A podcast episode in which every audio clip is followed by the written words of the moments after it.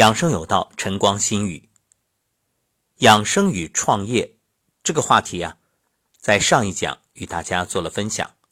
那么还有一些内心的感受，所以再做一个补充。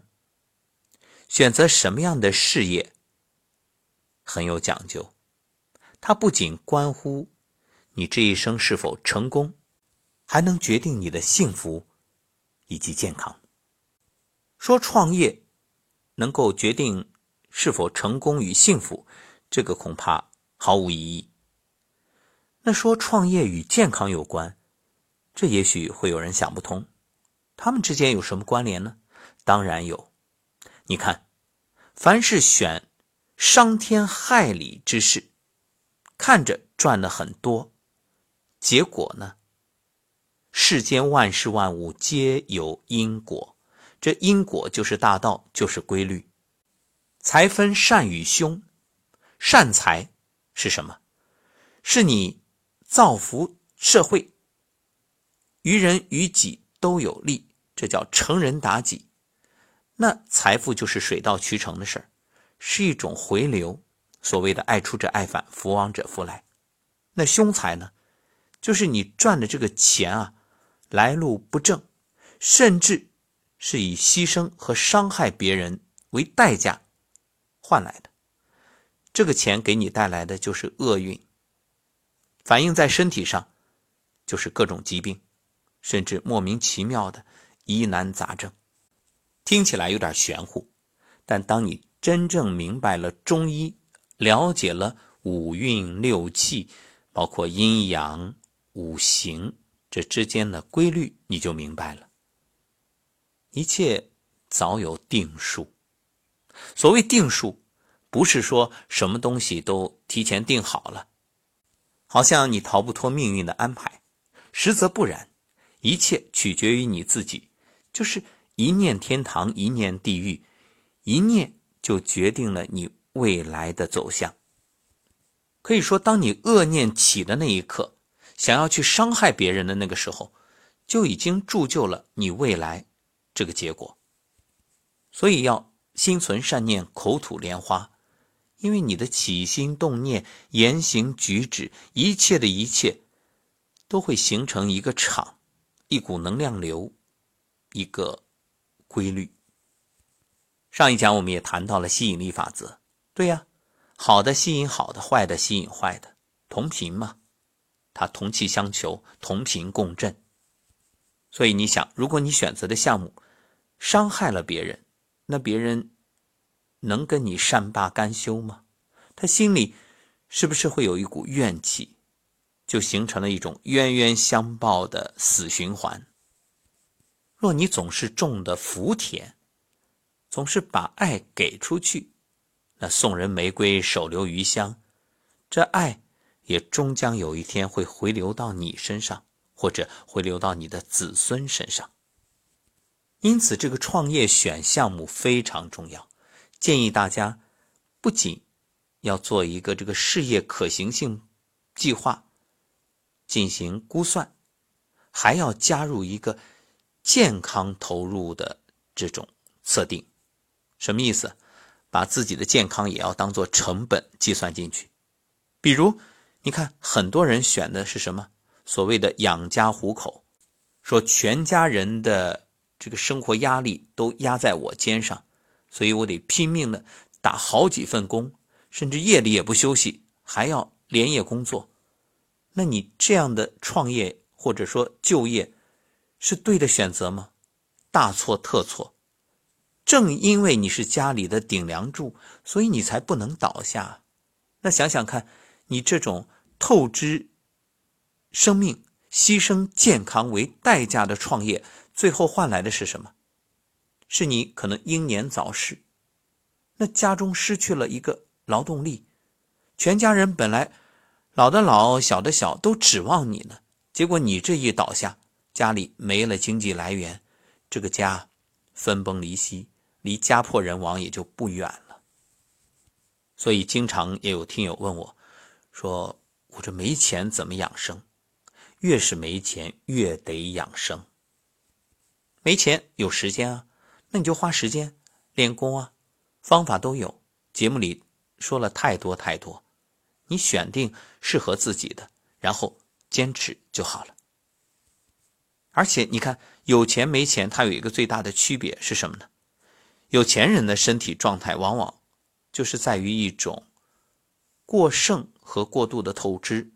过剩就是食物的摄入过剩，那透支是精力的消耗过多。当然，这也不能一概而论，因为你会发现，高收入者意味着时间上的自由。慢慢的，大家也就明白了。人生啊，不只为赚钱，你也要真正的规划好，让自己在生命中得以滋养，得到成长。所以，大家会有高度的自律。往往在自己做家庭预算的时候，把养生的这笔投入就提前的规划出来，有养生的，有保险的，也有机动灵活、预备不时之需的。恰恰是这种投入。保障了自己不怕人生的风雨意外，反倒是没钱的人，对于养生啊更不舍得投入。那恰恰如此，才意味着你的风险更大。有人会说：“我一个月赚不了多少钱，我怎么还能花钱去养生呢？”那我说，正因为你赚不了多少钱，你怎么能有？住院的资本呢？对呀，养生就是为了不去医院。那你明明赚的不多，你还不在养生上投入一点，你还想着再去医院吗？去医院更花不起。要知道，养生的投入和医院的这个救治的投入相比，那简直是九牛一毛。住院、就医那才是大头大的花费，所以要想。避免生病之后的这种大投入，给家庭带来沉重负担，那你就得提前做准备，未雨绸缪，防患未然。这是小钱啊。所以你看，一切取决于什么？就是心态，就是观念。观念一变，人生就变。各位不妨想一想。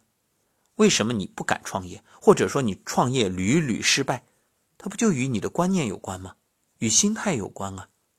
观念上可能陈旧了，总是稳扎稳打，看到别人成功了才敢去尝试。问题是别人成功了，你还有机会吗？所以成功者是先相信后看见，失败者是看见了也不相信。那普通人呢，只能是看见，然后相信，接着选择，总是跟在别人后面，那只能算是。别人吃肉，你喝汤。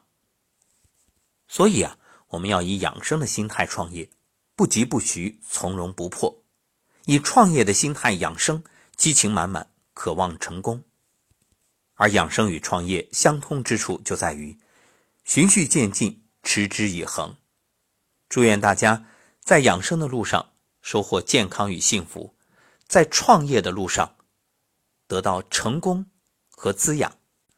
当你不断的自我蜕变与成长，然后有余力造福大众，就会发现，这源源不断的爱与健康又回流到你身上，这不就是一生最幸福的事儿吗？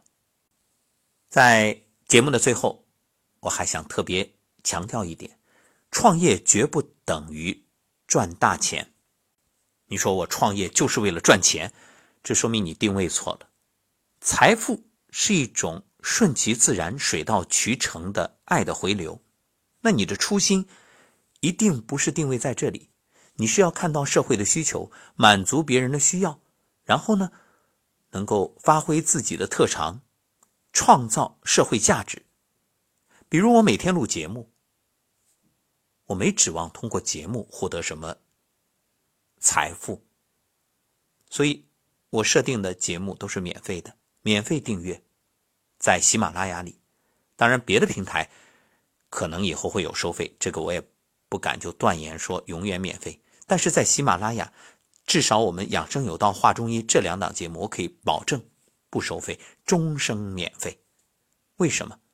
我曾经假设过，什么样的事业算是你选择的好的事业，除了说有利于他人、有利于社会、造福大众之外，还有一个标准，那就是如果你今天真正实现了财务自由，你还会不会继续做这件事儿？对呀，我想过呀。如果我财务自由了，那我录节目会录得更开心，我会有更好的设备，也更自由啊！无论走到哪里，可能去旅行啊，然后玩的途中一样啊。事实上，就算现在财务也谈不上自由，那我还是如此啊。去年在游轮上，信号再差，我只要有一丁点办法，都会努力的把节目上传上来。所以，同样也把这个感受分享给你。做一个假设，当你衣食无忧的时候，实际上现在已经达到了，只是我们很多时候欲望太多，总想着好了还要更好，多了还要更多，这永无止境。人心不足蛇吞象啊，这个也不多说了，就是人性的特点。那我想说到那一天的时候。到你真的就是能够非常非常的优渥的生活的时候，你还会不会做你当下选择的这个事业？如果你依然会做，那我为你点赞。实际上，你看社会上的成功者，你说很多，他做到最后已经不是自己的企业了，他做的是社会的企业，他的财富可能几辈子、几十辈子都花不完，为什么还要去做？很简单啊，这个时候。真正是一种社会责任，一种担当。所以反过来，就算节目对于我而言没有创造任何一分钱的回报，但是作为一种社会担当，我衡量这一个创业项目成功的标志是什么？是有多少人受益？是我收到的大家的留言评论告诉我，因节目而变得更好，无论是身体层面还是。精神层面，那我就觉着满足与幸福，因此这档节目它就是滋养我的。所以，与其说是大家需要节目，需要我感谢我的奉献，不如说我需要大家，需要这份成就，我需要通过大家因节目而受益，获得内心的满足，这就是滋养我的。所以，我觉着我在做节目的时候，我也在养生啊。因此，各位，你看，你选择的事业，你的项目是不是也能滋养你？如果是，这肯定是好项目。如果不能滋养你，那请慎重。如果伤害你，甚至是以健康为代价的话，那我劝你赶紧放弃。好，感谢收听晨光新语。